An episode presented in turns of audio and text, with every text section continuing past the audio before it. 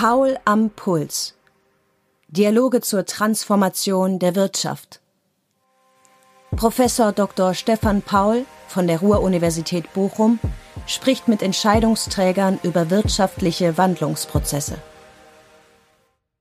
Professor Dr. Michael Henke ist Institutsleiter am Fraunhofer Institut für Materialfluss und Logistik und zugleich Lehrstuhlinhaber für Unternehmenslogistik an der TU Dortmund. Mit dem Experten für das Management von Industrie 4.0 und B2B-Plattformen habe ich über die Vorteile und Anwendungsmöglichkeiten der Blockchain-Technologie gesprochen. In Zukunft wird es kein Geschäft mehr geben ohne Blockchain. Besondere Herausforderungen sieht er dabei für die Banken als Finanzintermediäre. Ich glaube also, die Technologien haben einerseits ein hohes Bedrohungspotenzial, wenn man es negativ betrachtet. Aber wenn ich es ganz positiv sehe, können Banken, wenn sie offen sind für den Einsatz von neuen Technologien, sehr viel letztendlich im Bereich von neuen Geschäftsmodellen entwickeln und damit ihr Geschäft für die Zukunft absichern. Auch die künstliche Intelligenz und das maschinelle Lernen werden sich seiner Ansicht nach explosionsartig weiter verbreiten, wobei man ihre Gefahren im Auge behalten muss.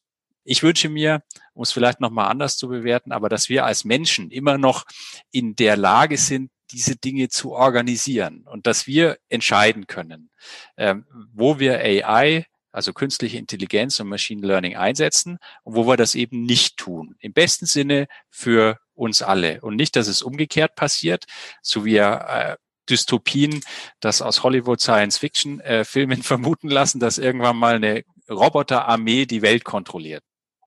Daher sollte Europa seine Bemühungen um Datenhoheit und technologische Souveränität deutlich verstärken.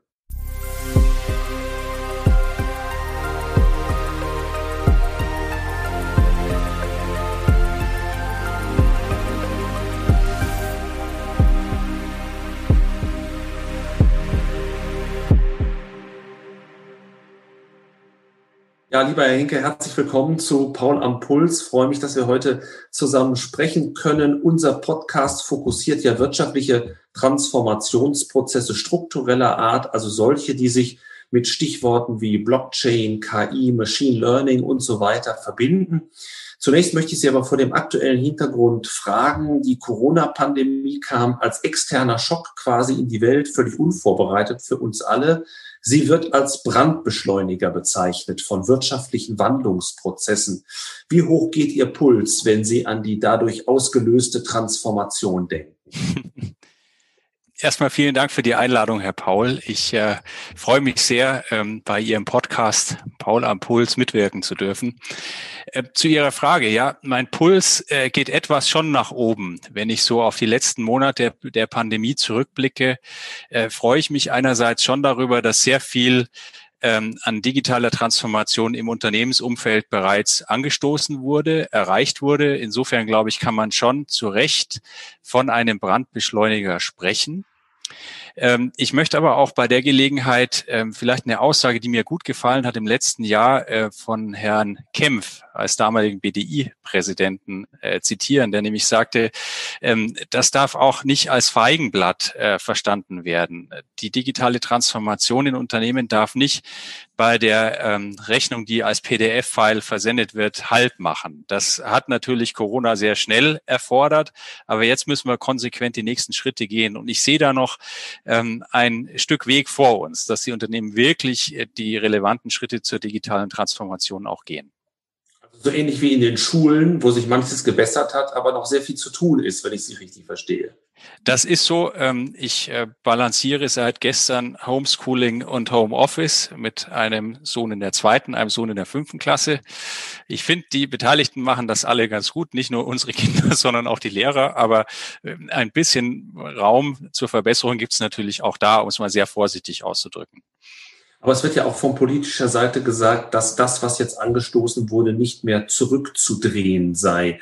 Glauben Sie also, dass die Bereitschaft, äh, sich diesen Dingen, die sich mit der Digitalisierung verbinden, zuzuwenden, dass die auch zugenommen hat? Also kann man auch von einer Begeisterung sprechen oder ist das nur aus der Not herausgeboren?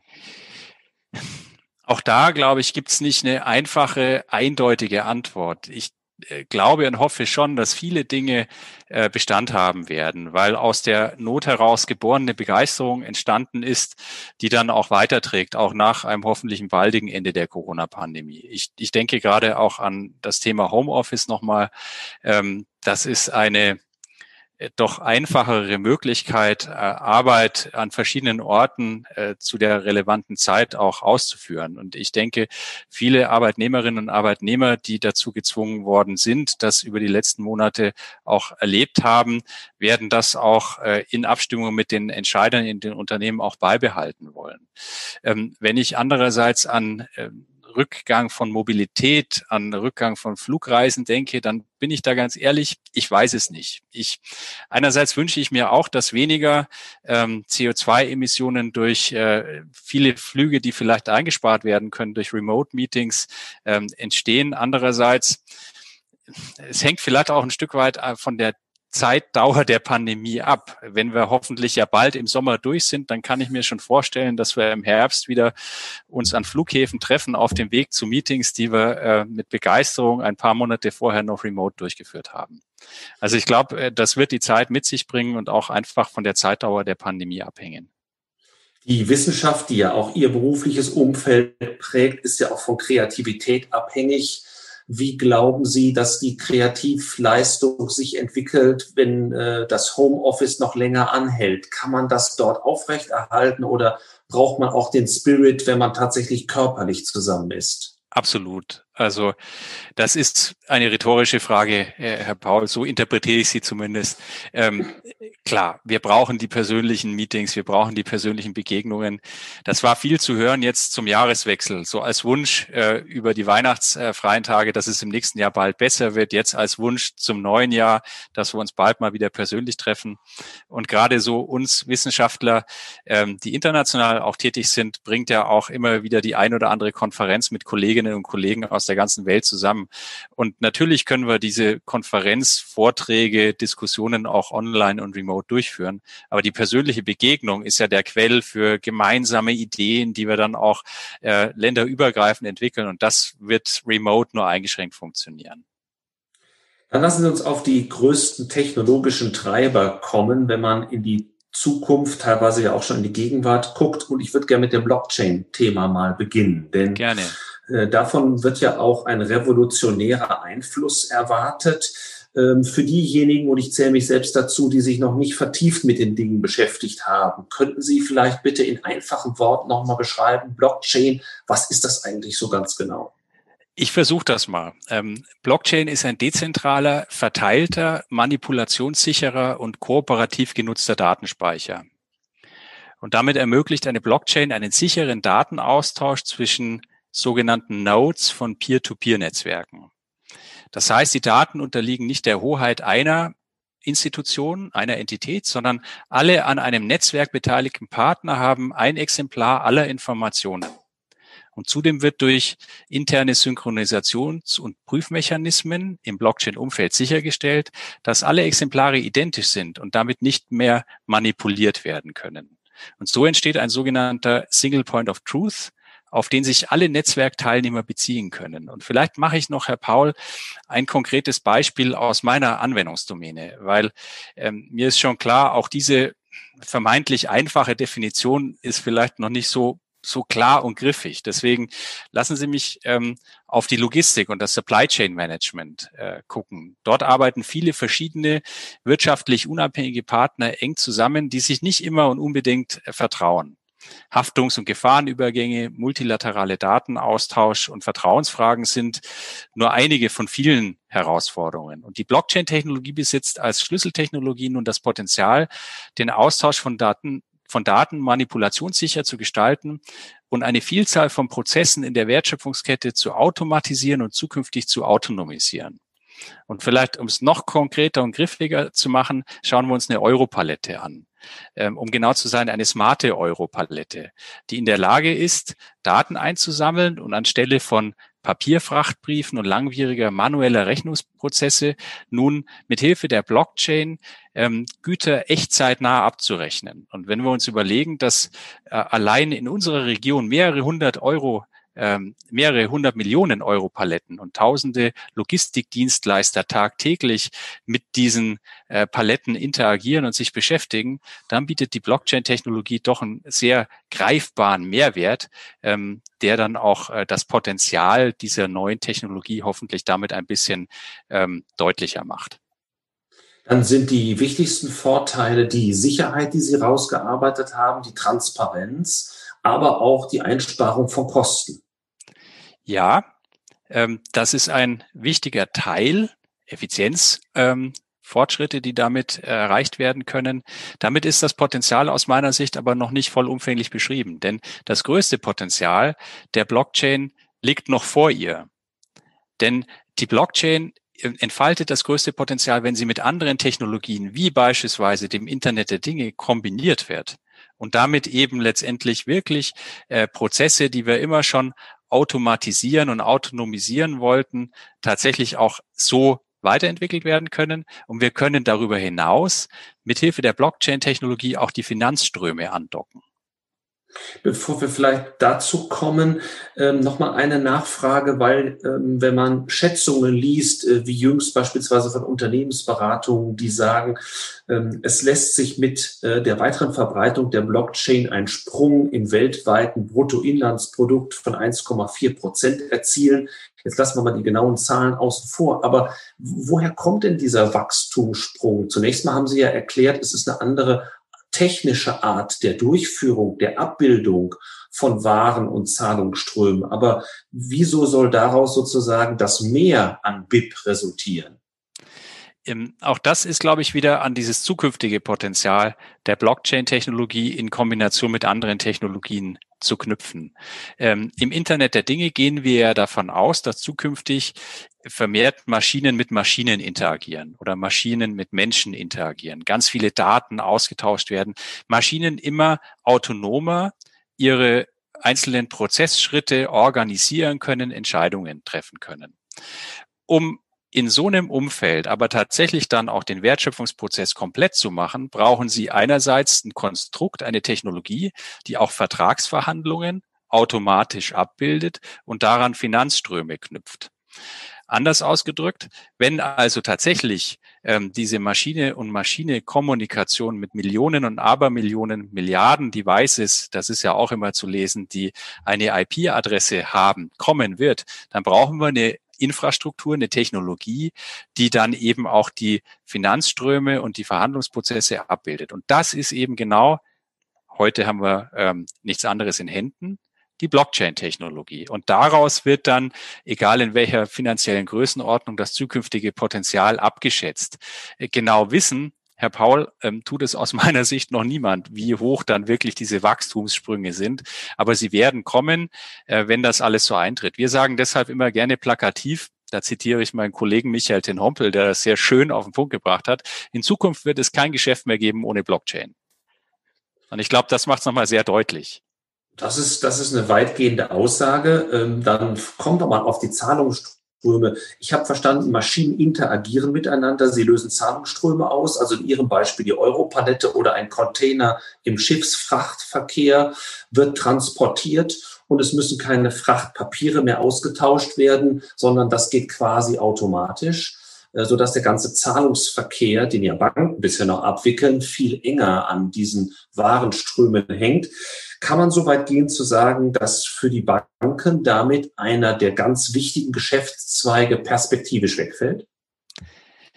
Ich würde tatsächlich so weit gehen, ähm, mhm. dass ähm, für traditionelles Transaktionsgeschäft die äh, Blockchain-Technologie ein riesiges disruptives Potenzial birgt. Und damit bin ich ja nicht alleine. Das war schon bei dem großen Hype, äh, der um die Blockchain-Technologie entstanden ist, vor ein paar Jahren früh zu hören, dass alle Arten von Intermediären und Banken sind ja im klassischen Transaktionsbereich Intermediäre, ähm, dadurch höchst bedroht sind.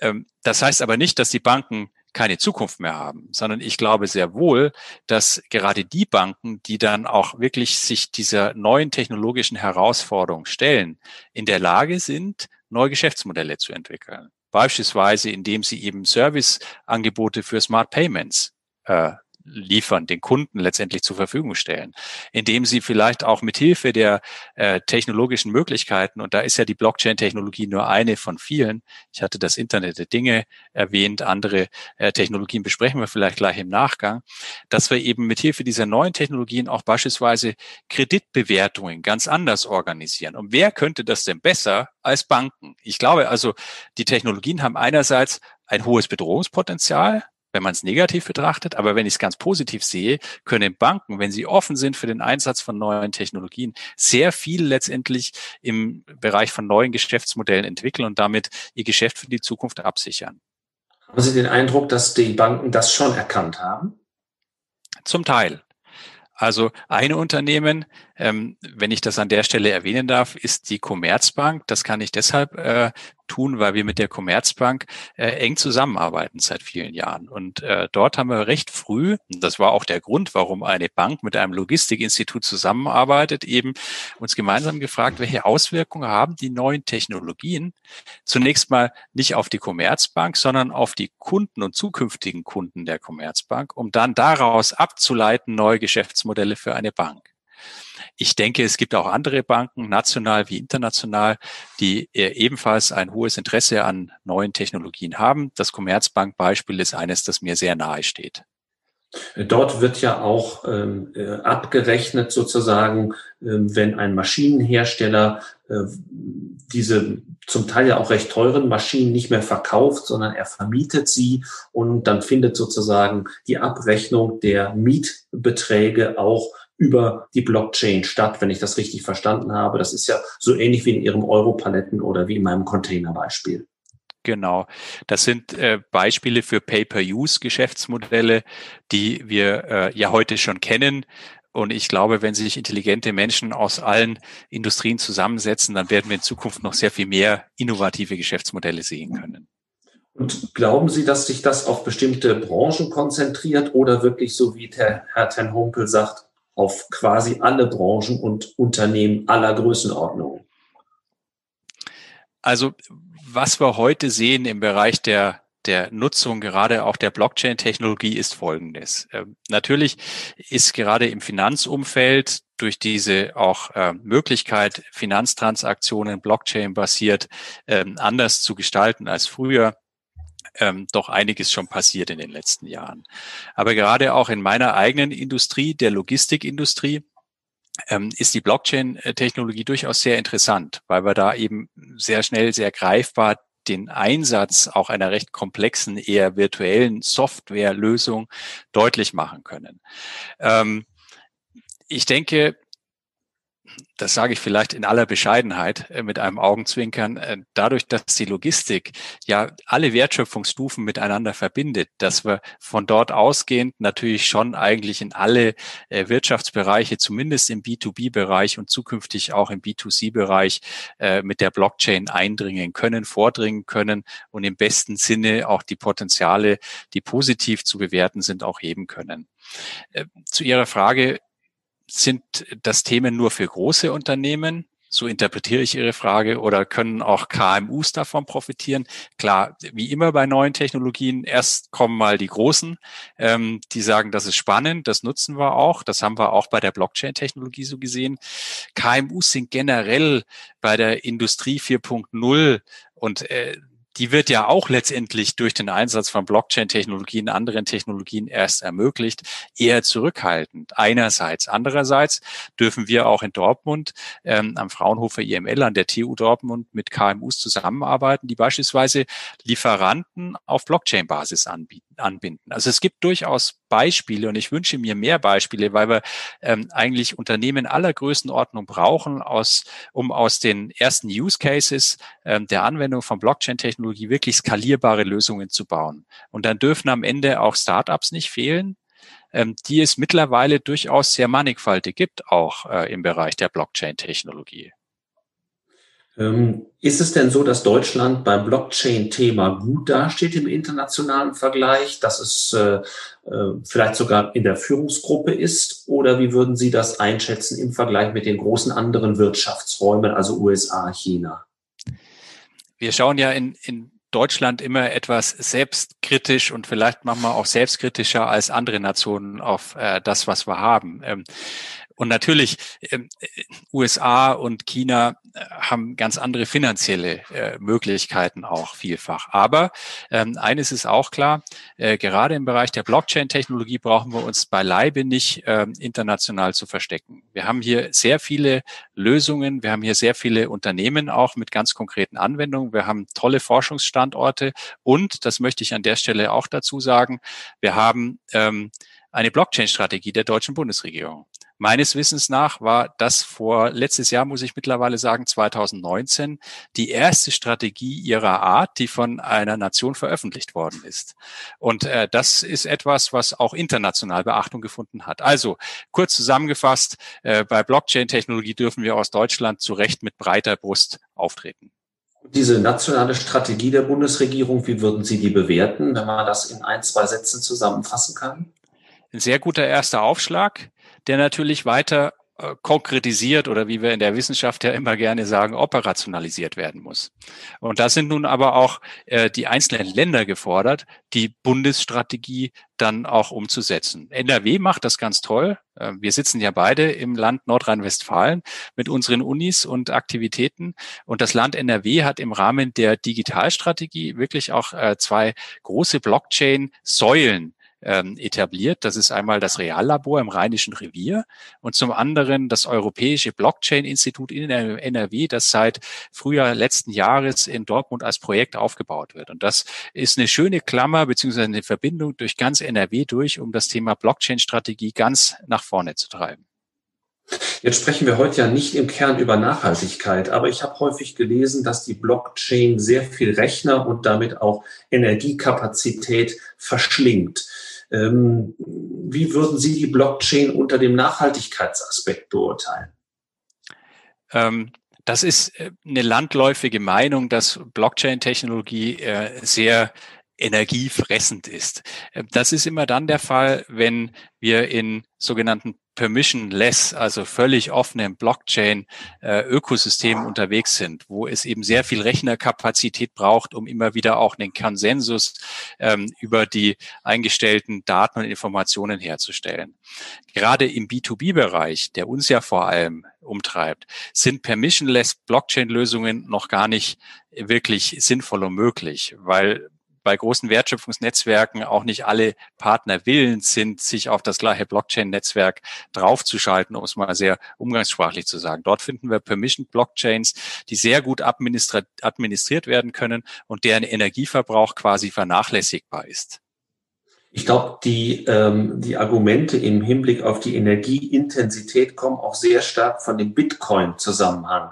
Da wird immer gesagt, genau der frisst eben sehr, sehr viel an Energie. Richtig. Und Bitcoin ist eben genau ein Beispiel, äh, Herr Paul, wo wir eben diese äh, offenen Blockchain-Netzwerke haben und wo jeder als Privatperson auch sich an diesem Mining-Prozess beteiligen kann und damit äh, wird sehr viel Energie verbraucht. Ähm, das Blockchain-Thema ist aber ja nun seit vier, fünf Jahren auch unterwegs und es gibt immer neue Lösungen, äh, die auch Interoperabilität zwischen bestimmten Varianten herstellen. Und dabei achten natürlich auch alle Entwickler, dass der Energieverbrauch weiter reduziert wird, so dass ich äh, mittelfristig mir keine Gedanken mache um die Nachhaltigkeit. Ganz im Gegenteil, also zumindest nicht durch die Energie. Ähm, äh, Verbräuche. Ganz im Gegenteil, positiv betrachtet kann ich durch Blockchain-Technologie Effizienzgewinne realisieren. Wir hatten vorher schon drüber gesprochen und auch damit zumindest indirekt einen Beitrag zu mehr Nachhaltigkeit leisten.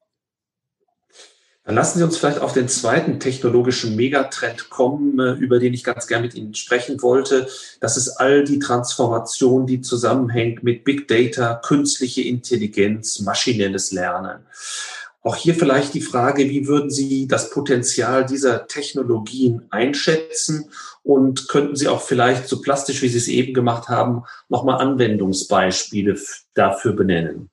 Ja, ich werde es versuchen, wenngleich natürlich das ein Riesenspielfeld ist, ähm, das wir vor uns haben. Ähm, Mithilfe von künstlicher Intelligenz, ähm, maschinellem Lernen, maschinelles Lernen ist ein Teilgebiet von künstlicher Intelligenz, haben wir die Möglichkeit, aus der Fülle an Daten, die wir mittlerweile ja auch miteinander teilen, ganz viele Rückschlüsse zu ziehen. Wir können ähm, Wertschöpfungsprozesse besser organisieren. Wir können ja, Entwicklungen auf den Märkten besser antizipieren, schneller auf bestimmte Entwicklungen reagieren. Das erlaubt das ähm, Verarbeiten von strukturierten Daten, das mithilfe von künstlicher Intelligenz und maschinellem Lernen als einem Teilgebiet davon heute äh, sehr viel einfacher möglich ist als in der Vergangenheit. Ähm, weil ich eben von einem großen Spielfeld sprach, ein ein äh, ganz wichtiger Spieler in diesem Spielfeld ist tatsächlich wieder die Logistik. Denn die Logistik äh, wird von uns zumindest immer als äh, die Funktion äh, im Unternehmensumfeld eingestuft, in der als erstes wirklich ganz konkrete, auch für den Unternehmensbereich anwendbare KI-Lösungen durchbrechen. Warum? Weil die logistischen Grundprinzipien also die richtige Ware zur richtigen Zeit, der richtigen Ort, wie das viele der Zuhörer wahrscheinlich auch irgendwann mal gelernt haben, ähm, algorithmierbar sind. Das heißt, wir können diese Grundprinzipien in Algorithmen darstellen. Und ähm, das ist die Grundlage dafür, äh, künstliche Intelligenz äh, und maschinelles Lernen anzuwenden. Und mit Hilfe dieser Algorithmen, die auch mit Daten angefüttert werden, können wir jetzt nun verschiedene ähm, Optimierungsprozesse, so wie ich es eben schon angesprochen habe, in Wertschöpfungsprozessen vornehmen. Ähm, Maschinen können mit Hilfe von AI und äh, Machine Learning letztendlich bestimmte auf Datenbasis bestimmte Prozesse erlernen, optimieren, selbstständig Prozesse verbessern. Und das sind ganz tolle Möglichkeiten, die wir heute in Händen halten. Und haben Sie gesagt, ja, Entschuldigung. Und vielleicht noch mal ein ganz konkretes Beispiel. Wir haben ja seit vielen Jahren, Jahrzehnten äh, zellulare Fördertechnik im Einsatz. Ähm, das ist auch etwas, mit äh, dem sich Logistiker auseinandersetzen, also intelligente Transportwagen, die auf dem Shopfloor von Unternehmen die Produktion versorgen. Und äh, wir haben äh, den, den Loadrunner als unsere letzte Generation von AGVs, wie es international ja auch abgekürzt heißt, ähm, auch Ende vorletzten Jahres äh, schon vorgestellt. Und das ist auch ein schönes Beispiel für künstliche Intelligenz, weil ähm, diese Loadrunner können wirklich komplett autonom selbst gesteuert, äh, zehn Stück beispielsweise auf dem Shopfloor in rasender Geschwindigkeit, die legen zehn Meter pro Sekunde zurück, äh, miteinander interagieren, ohne dass sie auf kleinstem Raum sich gegenseitig berühren, ineinander fahren. Und das funktioniert mit Hilfe von vielen Daten, die ausgetauscht werden, mit den Algorithmen von künstlicher Intelligenz und Machine Learning. Und das da hilft natürlich den Unternehmen auch, ihre Produktionsversorgungsprozesse zu optimieren, einfacher zu gestalten. Da kann ich mir gut vorstellen, dass bei einem anderen Megathema ähm, auch eine Einsatzmöglichkeit besteht bei dem sogenannten autonomen Fahren, wo ja auch sehr viele Daten im Umfeld des Fahrzeugs analysiert werden müssen. Aber ich komme nochmal auf diesen Begriff künstliche Intelligenz. Und da würde mich einfach interessieren, für mich gehört mit zur Intelligenz eben auch die Fähigkeit zur Kreativität, äh, die den Menschen ja auszeichnet. Und jetzt haben auch Sie keine Glaskugel. Aber trotzdem würde mich interessieren, wie, wie nah kommt man denn in welchen Zeiträumen an das, was auch das menschliche Gehirn prägt. Also ist so eine Zukunftsvision vorstellbar, dass wir tatsächlich das menschliche Gehirn ersetzen können durch das, was da aufgesetzt wird, oder ist man davon weit entfernt? Sie, Sie haben dankenswerterweise mir auch schon die Glaskugel äh, abgesprochen, ähm, denn ich glaube, die bräuchte man, um wirklich ähm, dazu eine, eine ganz belastbare Aussage zu treffen. Ich traue mich äh, bei solchen Fragen immer nur so auf die nächsten drei bis fünf Jahre zu gucken, weil das ein Zeitraum ist, den man auch äh, mit Blick auf technologische Sprünge einigermaßen vorhersehen kann. Ähm, was wir heute schon äh, tun, ist, dass wir diese grundsätzliche Fähigkeit von Maschinen menschliches Denken zu imitieren und zu replizieren in drei Kategorien unterteilen. Also es gibt ähm, drei Kategorien von künstlicher Intelligenz. Ähm, beginnen mit der, mit der Weak AI, also der, der schwachen, wenn Sie so wollen, künstlichen Intelligenz. Und das ist die Fähigkeit, nur eine einzige Aufgabe zu bewältigen der Schachcomputer Deep Blue ähm, hat ja schon ähm, Ende des letzten Jahrtausends, das klingt dramatischer als es ist, 1996 den damaligen Schachweltmeister Gary Kasparov geschlagen. Und in 2016 hat DeepMinds AlphaGo Lee Sedol in Go besiegt. Das ist unglaublich, aber es ist eigentlich nur ein Beispiel für Weak AI. Mit General AI ähm, sind wir in der Lage, eine Maschine ähm, zu befähigen, zumindest in Ansätzen, allgemeine unterschiedliche Aufgaben zu erfüllen. Das sind Assistenzsysteme wie Siri und Alexa, die wir möglicherweise auch im, im privaten Bereich nutzen. Und dann wird es in Zukunft, dann komme ich damit auch auf die Antwort zu Ihrer Frage, schon auch Strong AI geben, also eine starke AI. Ähm, das ist zwar noch Zukunftsmusik, aber damit sollen Maschinen in die Lage versetzt werden, das menschliche Denken ja zu nicht nur zu imitieren, sondern womöglich zu übertreffen. Und dann stellt sich schon die Frage, sind womöglich Maschinen irgendwann in der Lage, kreativ zu sein, soziale Kompetenz ähm, letztendlich zu entwickeln? Das, das bleibt spannend. Aber wenn man sich die Entwicklung der letzten Jahre anguckt, dann würde ich jetzt mal mutmaßen, auch wieder sehr vorsichtig, äh, dass das möglich sein wird. Und äh, wir werden wahrscheinlich nicht 50 äh, oder 100 Jahre warten müssen, dass wir da erste Anwendungspotenziale sehen. Ich wünsche mir, um es vielleicht nochmal anders zu bewerten, aber dass wir als Menschen immer noch in der Lage sind, diese Dinge zu organisieren und dass wir entscheiden können, ähm, wo wir AI also künstliche Intelligenz und Machine Learning einsetzen und wo wir das eben nicht tun. Im besten Sinne für uns alle. Und nicht, dass es umgekehrt passiert, so wie äh, Dystopien, das aus Hollywood Science-Fiction-Filmen äh, vermuten lassen, dass irgendwann mal eine Roboterarmee die Welt kontrolliert. Das, das hoffentlich passiert noch nicht so schnell. Ich wäre bei Ihnen, dass wir das selbst entscheiden wollen, aber dafür müssen wir es ja erstmal erkennen.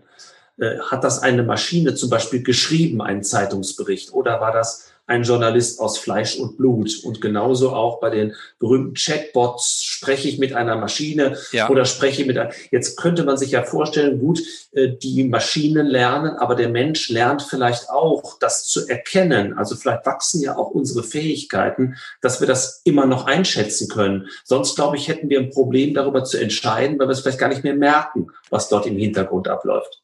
Das ist ein sehr interessanter Gedanke. Ähm, Herr Paul, dass wir uns sozusagen ähm, hoffentlich genauso schnell wie die künstliche Intelligenz weiterentwickeln.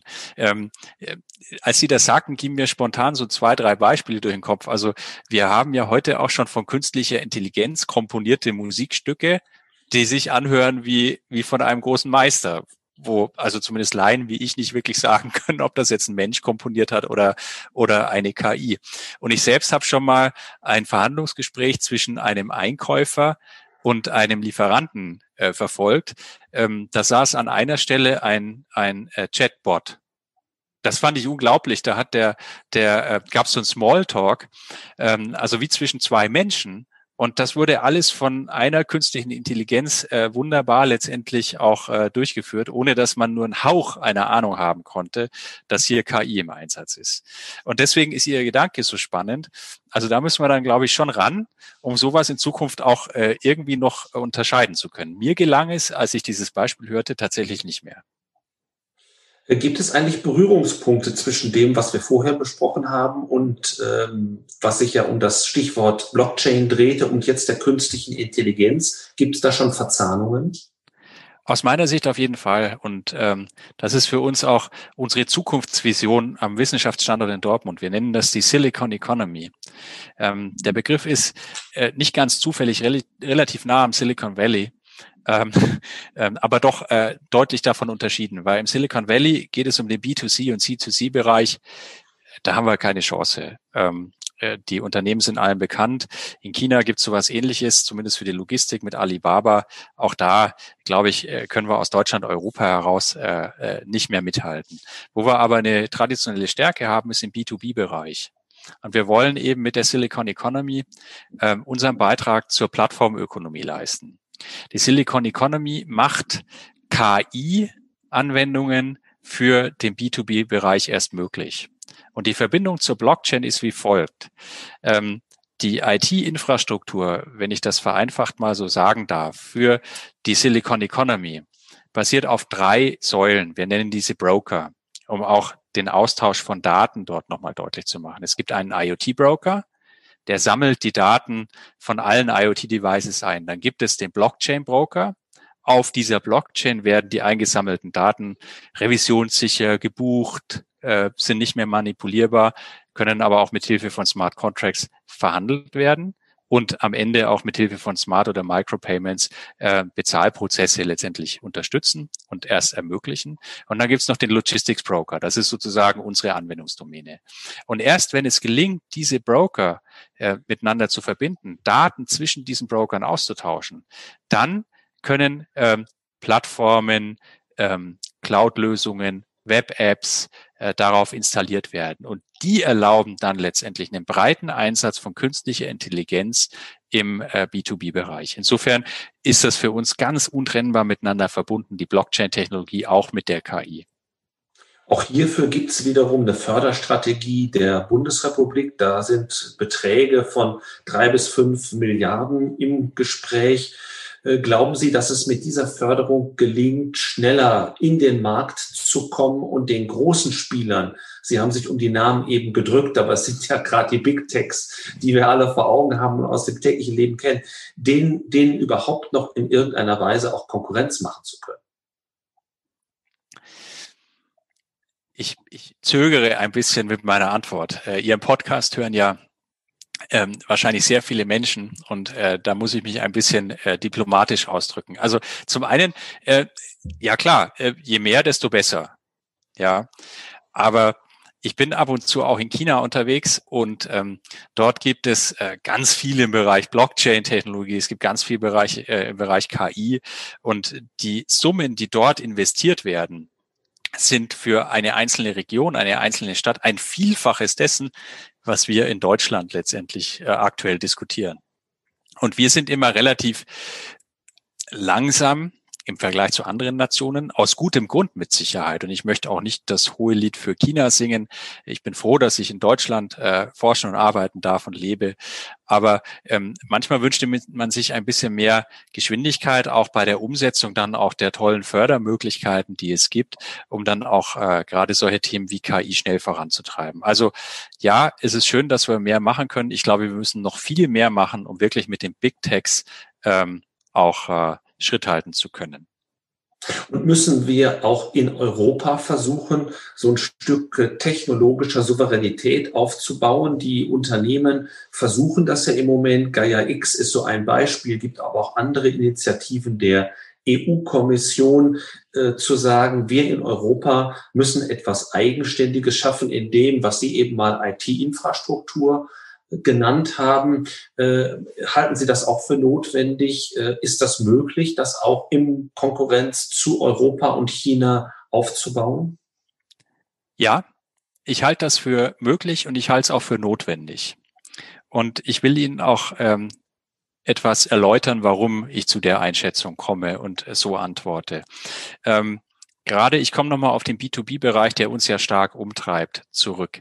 Ähm, ist gerade in deutschen Unternehmen ein starkes Bedürfnis nach Datenhoheit, nach Datensouveränität.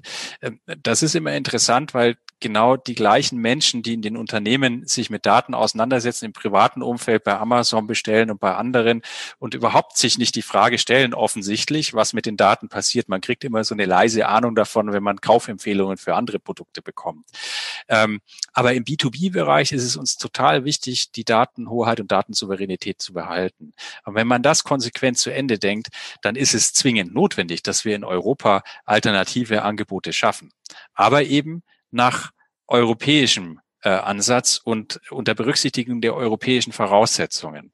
Ähm, ein zweites ähm, Thema, was ich kurz in die Antwort auch noch integrieren möchte, ist, dass wir im Rahmen der Silicon Economy ähm, dafür auch schon eine ganz gute Grundlage aktuell entwickeln.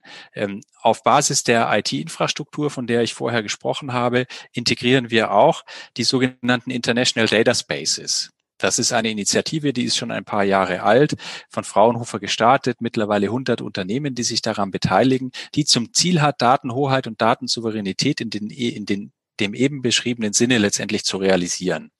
Die haben wir damit integriert und die IDS-Architektur ist auch integraler Bestandteil von Gaia X. Insofern haben wir dort auch einen Link hinein. Letzter Punkt, den ich an der Stelle aber auch noch deutlich machen möchte, der wichtig ist, um eine wirklich belastbare Alternative auch zu bauen, ist der folgende. Ich glaube, gerade wenn ich jetzt auf meine eigene Domäne noch einmal gucke, wir werden in Deutschland, in Europa aus verschiedenen Gründen keinen Amazon, keinen Alibaba aufbauen können. Das wird nicht gelingen. Und deswegen brauchen wir offene Strukturen. Wir brauchen föderale Strukturen. Und das ist genau der Ansatz in der Silicon Economy. Wir ähm, nutzen die öffentlichen Fördergelder, die wir für diese große Initiative, für die Realisierung der Vision, und dazu gehört auch das Europäische Blockchain-Institut, bekommen, um unsere Lösungen Open Source zu stellen. Und ich glaube, in Deutschland und Europa ist der Open Source Ansatz der Weg, der es möglich macht, wirklich auch vielen Unternehmen von unseren Entwicklungen, und da sind wir ja nicht alleine, die Silicon Economy ist zwar äh, ein tolles Projekt, aber es gibt das ein oder andere auch noch in anderen Ländern. Ich glaube, wir brauchen überall diese Open Source Entwicklungen, denn dann können viele Unternehmen, auch teilweise Wettbewerber miteinander kooperieren, zusammenarbeiten und wirklich auch im internationalen Wettbewerb mit den Big Techs sich positionieren und aufstellen. Nach unserem Verständnis unter Berücksichtigung von Datenhoheit und Datensouveränität. Und ich glaube, so können wir schrittweise in die richtige Richtung kommen. Das startet natürlich im Unternehmensumfeld, aber am Ende des Tages werden dann auch die Kunden davon profitieren und müssen vielleicht nicht immer nur sich auf die Angebote der Big Techs stürzen und konzentrieren. Aber ist es da nicht kritisch, dass manche deutsche Unternehmen, renommierte Unternehmen, eben auch so stark mit den Big Techs zusammenarbeiten? Sie können jetzt zu den Einzelfällen nicht sagen, aber durch die Presse gingen ja Themen wie Deutsche Bank und Google oder der ein oder andere Automobilhersteller mit diesen Unternehmen. Ähm, ist das einfach notwendig, damit diese Unternehmen im globalen Wettbewerb überhaupt standhalten können? Ist das wichtig aus Ihrer Sicht? Ich glaube, es, es man kann sich da natürlich trefflich drüber jetzt unterhalten ähm, und das ist wahrscheinlich abendfüllend. Ich würde aber vielleicht lieber nach vorn gucken, denn äh, was bisher geschah, können wir gar nicht beeinflussen. Ähm, ich, ich denke aber auch, wir hatten halt vorher nicht wirklich Alternativen, die den Unternehmen ganz konkret zur Verfügung standen. Und auch mit dem Blick auf die internationalen Märkte kann ich das ein oder andere schon zumindest einordnen. Wenn wir aber jetzt uns zusammentun und an Alternativlösungen in Deutschland, Europa arbeiten, dann ähm, bin ich äh, zuversichtlich, dass dann auch die großen deutschen Unternehmen von diesen Alternativen Gebrauch machen. Zumindest mal drüber nachdenken, ob man sich zwingend äh, mit AWS nun ähm, äh, aufmunitionieren muss, um die Daten besser in den Griff zu kriegen, oder ob man nicht an einer ganz anderen Lösung arbeitet, die mehr unserem Verständnis auch von Umgang mit Daten entspricht. Aber Sie sprechen auch die Rahmenbedingungen an, nicht zuletzt in Europa insgesamt. Es gibt neue Gesetzentwürfe in der EU, mit denen man einerseits zwar Innovationen ermöglichen will, auf der anderen Seite aber Risiken begrenzen will. Und wenn ich es richtig verstanden habe, wird es eine ganze Reihe von erweiterten Dokumentations- und Informationspflichten für Plattformunternehmen geben, überhaupt für Unternehmen, die sehr stark elektronische Marktplätze bespielen. Ist das ein vernünftiger Weg oder gerät man damit wieder zu stark im Rückstand zu anderen Wirtschaftsräumen? Auch das interpretiere ich ein bisschen, Herr Paul, als äh, fast schon rhetorische Frage. Ja. Ähm, ich, ich ziehe mich bei solchen Sachen immer gern darauf zurück und äh, erzähle, ja, ich arbeite an dem Technologiestandort. Ähm, ich habe auch im BWL meine akademischen Schritte gemacht. Ich bin kein Jurist. Ja, und äh, denke dann immer, die Juristen müssen das klären. Aber wenn Sie meine persönliche Einschätzung dazu ganz konkret äh, noch einmal hören wollen, ja, wir dürfen da kein, äh, kein großes bürokratisches äh, Ding drumherum entwickeln, weil dann äh, wird das nicht fliegen, muss man ganz, ganz lapidar und platt zu sagen, sondern wir müssen das schnell machen.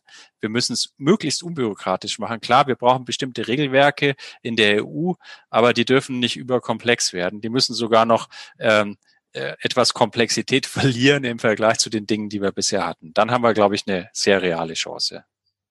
Und vielleicht letzte Frage in dem Zusammenhang. Es ist ein ganz großes Programm aufgesetzt worden unter dem Stichwort EU Green Deal.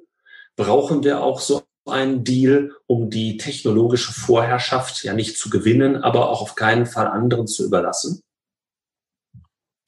Das würde ich schon sagen, dass wir zumindest ähm, den EU Green Deal mit den technologischen Möglichkeiten, die wir haben, ganz eng zusammendenken müssen. Ja, weil ich glaube, wir erreichen die Klimaziele tatsächlich nur, wenn wir auch die Technologien, die wir, und da sind wir ja stark in Deutschland, in Europa, wirklich jetzt auch nutzen, miteinander kombinieren. Das ist für mich immer ganz wichtig. Und das wurde viel zu oft äh, von verschiedensten Stakeholdern äh, Stakeholdern vergessen. Es ist nicht immer nur die eine Technologie. Wir haben jetzt über Blockchain gesprochen, wir haben über AI gesprochen. In Zukunft wird es Quantum Computing geben, beziehungsweise gibt es ja schon.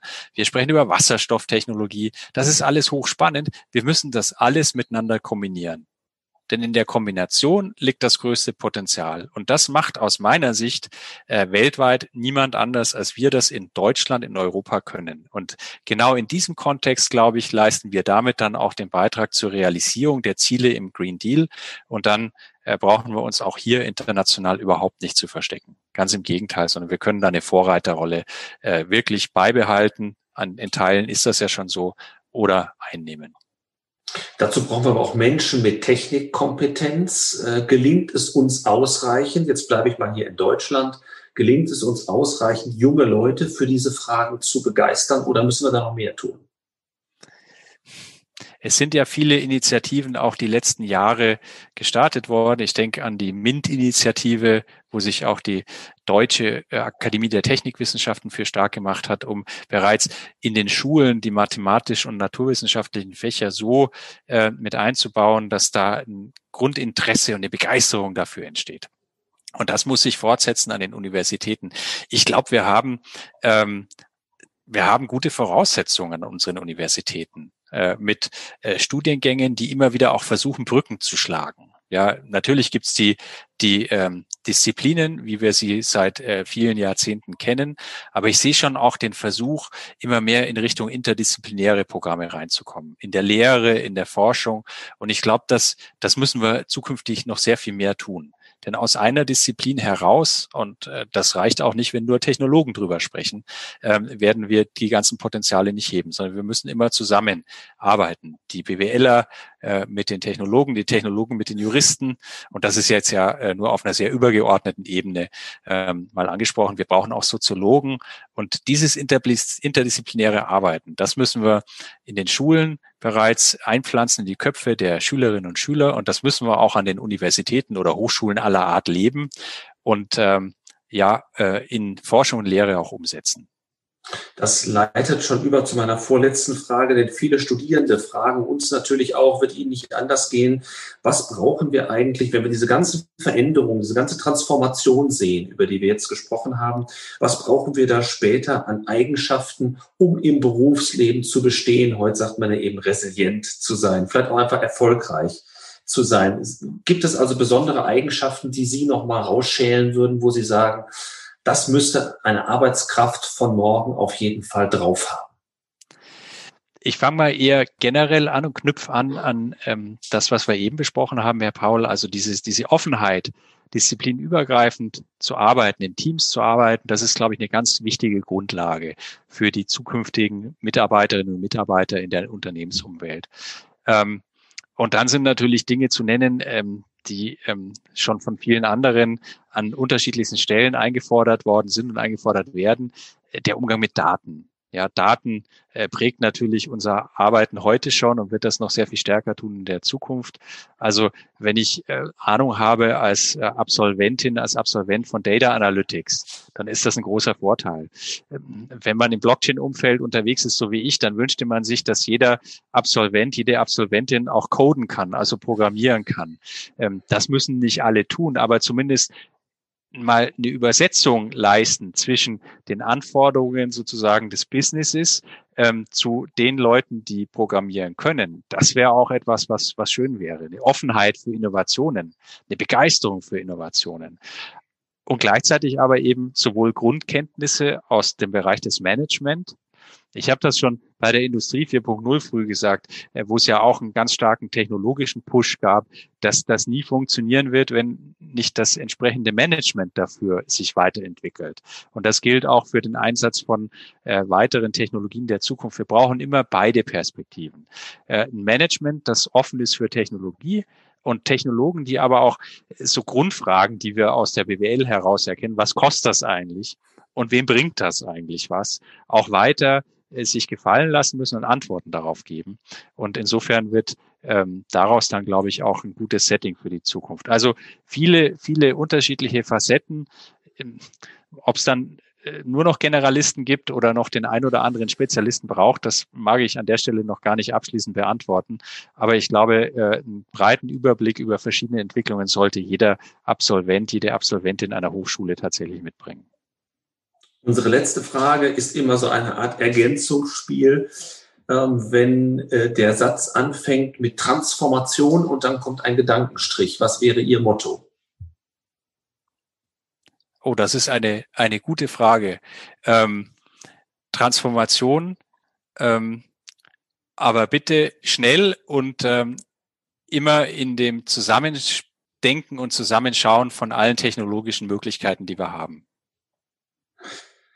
Herr Henke, ganz, ganz herzlichen Dank, dass wir heute Ihren Puls fühlen durften bei diesen spannenden Zukunftsthemen. Und wenn ich das aus meiner Sicht sagen darf, ich glaube, viele Fachthemen, äh, die kann man an der Uni sehr gut vermitteln. Das haben wir immer schon geschafft. Aber die Begeisterung für diese Dinge, die Vision auch überzubringen, was kann man damit machen, ohne den Einzelnen zu überfahren?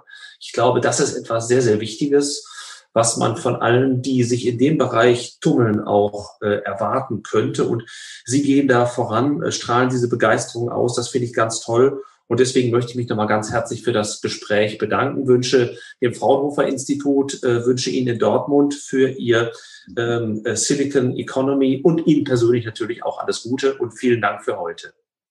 Vielen Dank, lieber Herr Paul. Mir hat es großen Spaß gemacht und ich freue mich schon auf unser nächstes Treffen und unser äh, nächstes äh, Zusammenarbeiten, auf weitere Gespräche. Bleiben Sie gesund.